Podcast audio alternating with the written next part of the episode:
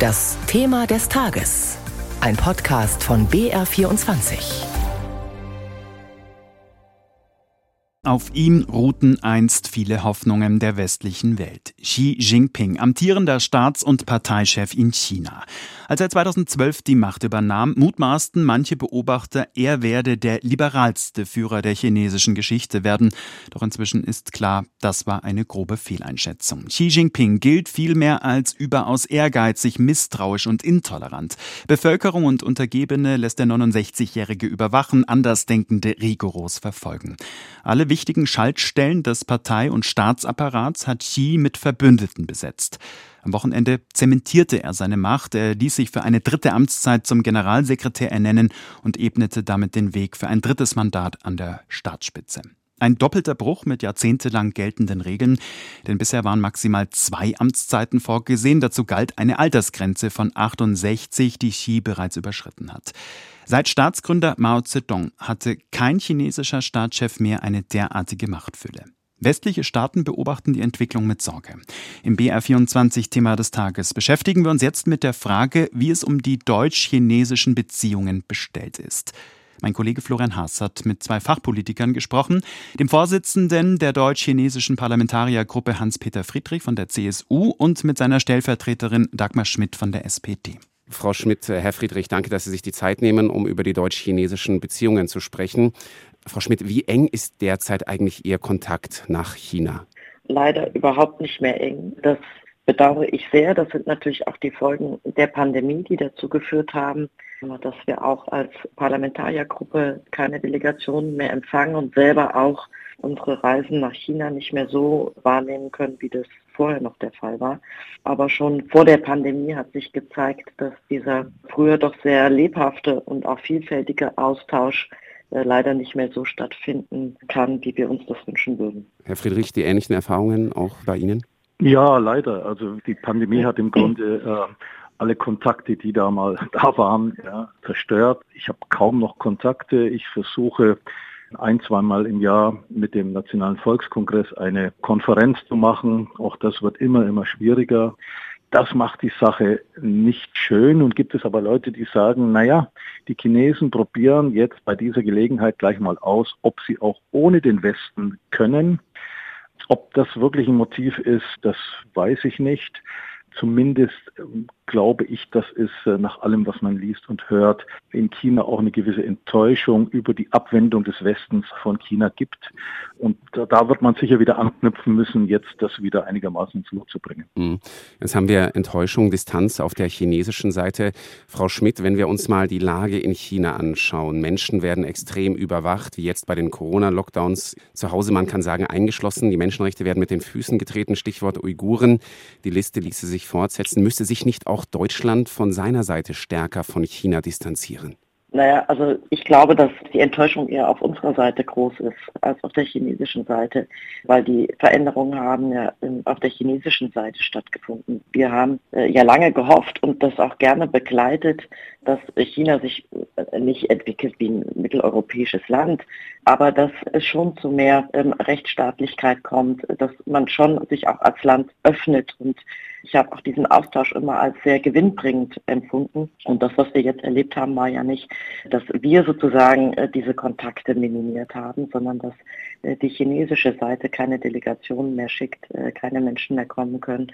Natürlich ist das, was wir an Menschenrechtsverletzungen, an Entwicklung in China beobachten, sehr besorgniserregend. Trotzdem muss man vielleicht ja auch selbstkritisch sagen, wir sind in einer enormen wirtschaftlichen Abhängigkeit von China. Allein wenn wir unsere Produkte im Alltag uns anschauen, haben wir da den gleichen Fehler gemacht wie bei Russland? Naja, wir haben eben lange, das kann man im Nachhinein immer als einen Fehler sehen, aber wir haben eben lange geglaubt, dass die Globalisierung, dass sozusagen die Öffnung der Märkte die Welt auch eher zusammenführt und dass sozusagen eine globale Arbeitsteilung und Austausch etwas sowohl für die allgemeine Wohlstandsentwicklung Positives ist, als auch sozusagen für die Welt insgesamt, dass dem nicht so ist, dass Handel jetzt gebraucht wird, äh, dass es als Waffe eingesetzt wird, dass wir keine fairen Handelsbeziehungen haben. Das sind natürlich Dinge, die wir jetzt zur Kenntnis nehmen müssen und auf die wir auch reagieren müssen. Ich halte aber nichts davon, jetzt sozusagen alles wieder zurückzudrehen und zu glauben, man könnte sozusagen alles in, in Deutschland produzieren und das wäre auch ein ökonomisch sinnvolles Ziel. Mhm. Herr Friedrich, betreffend Ihre Schwesterpartei, die CDU, hat die frühere Kanzlerin Merkel zu wenig unternommen im Einsatz für die Demokratie, wenn wir uns China anschauen? Naja, Angela Merkel war ja sehr oft in China, weil sie das Land auch für wichtig hielt, was äh, auch die geostrategischen Fragen angeht. Deswegen, glaube ich, war es richtig, dass sie so oft nach China gefahren ist. Und so wie ich Angela Merkel kenne, ich habe sie nie begleitet bei einer solchen Reise, aber so wie ich sie kenne, hat sie selbstverständlich das Thema Menschenrechte angesprochen. Das Einzige, was die Chinesen also gar nicht vertragen, ist, wenn man das in der Öffentlichkeit und in großen Pressekonferenzen zelebriert. Aber hinter verschlossenen Türen bin ich überzeugt, dass Angela Merkel da sehr klare Worte gefunden hat. Und ich habe auch bei vielen chinesischen Gesprächspartnern das Gefühl, dass sie genau wissen, was auch unsere Sichtweise gerade in der Frage der Menschenrechte ist. Wie ist Ihre Sichtweise, was den Einsatz der aktuellen Bundesregierung betrifft? Wird da genug getan? Naja gut, also man muss natürlich sagen, dass die Regierung gerade mal ein Jahr im Amt ist und von diesem Weg und den Folgen völlig überrumpelt wurde und jetzt äh, wirklich viel zu tun hat. Und insofern ist es ein ganz besonders wichtiges Zeichen, dass Olaf Scholz jetzt sagt, ich fahre im November, also noch vor G20 und noch vor Regierungskonsultationen nach China um ähm, auch die Bedeutung des Landes für Deutschland und die guten Beziehungen hervorzuheben. Insofern äh, sind wir da auf gutem Weg. Und ich setze auf Olaf Scholz, auf den Bundeskanzler in dieser Frage und bin da ganz optimistisch mhm. nach allem, was ich jetzt so höre.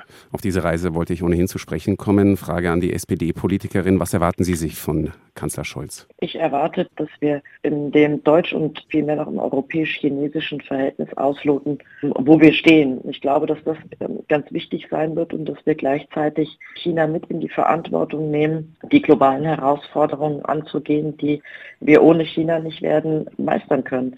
Und auch Fragen von globalen Frieden wird man mit China diskutieren müssen. Ja, da sind wir schon beim Thema Taiwan.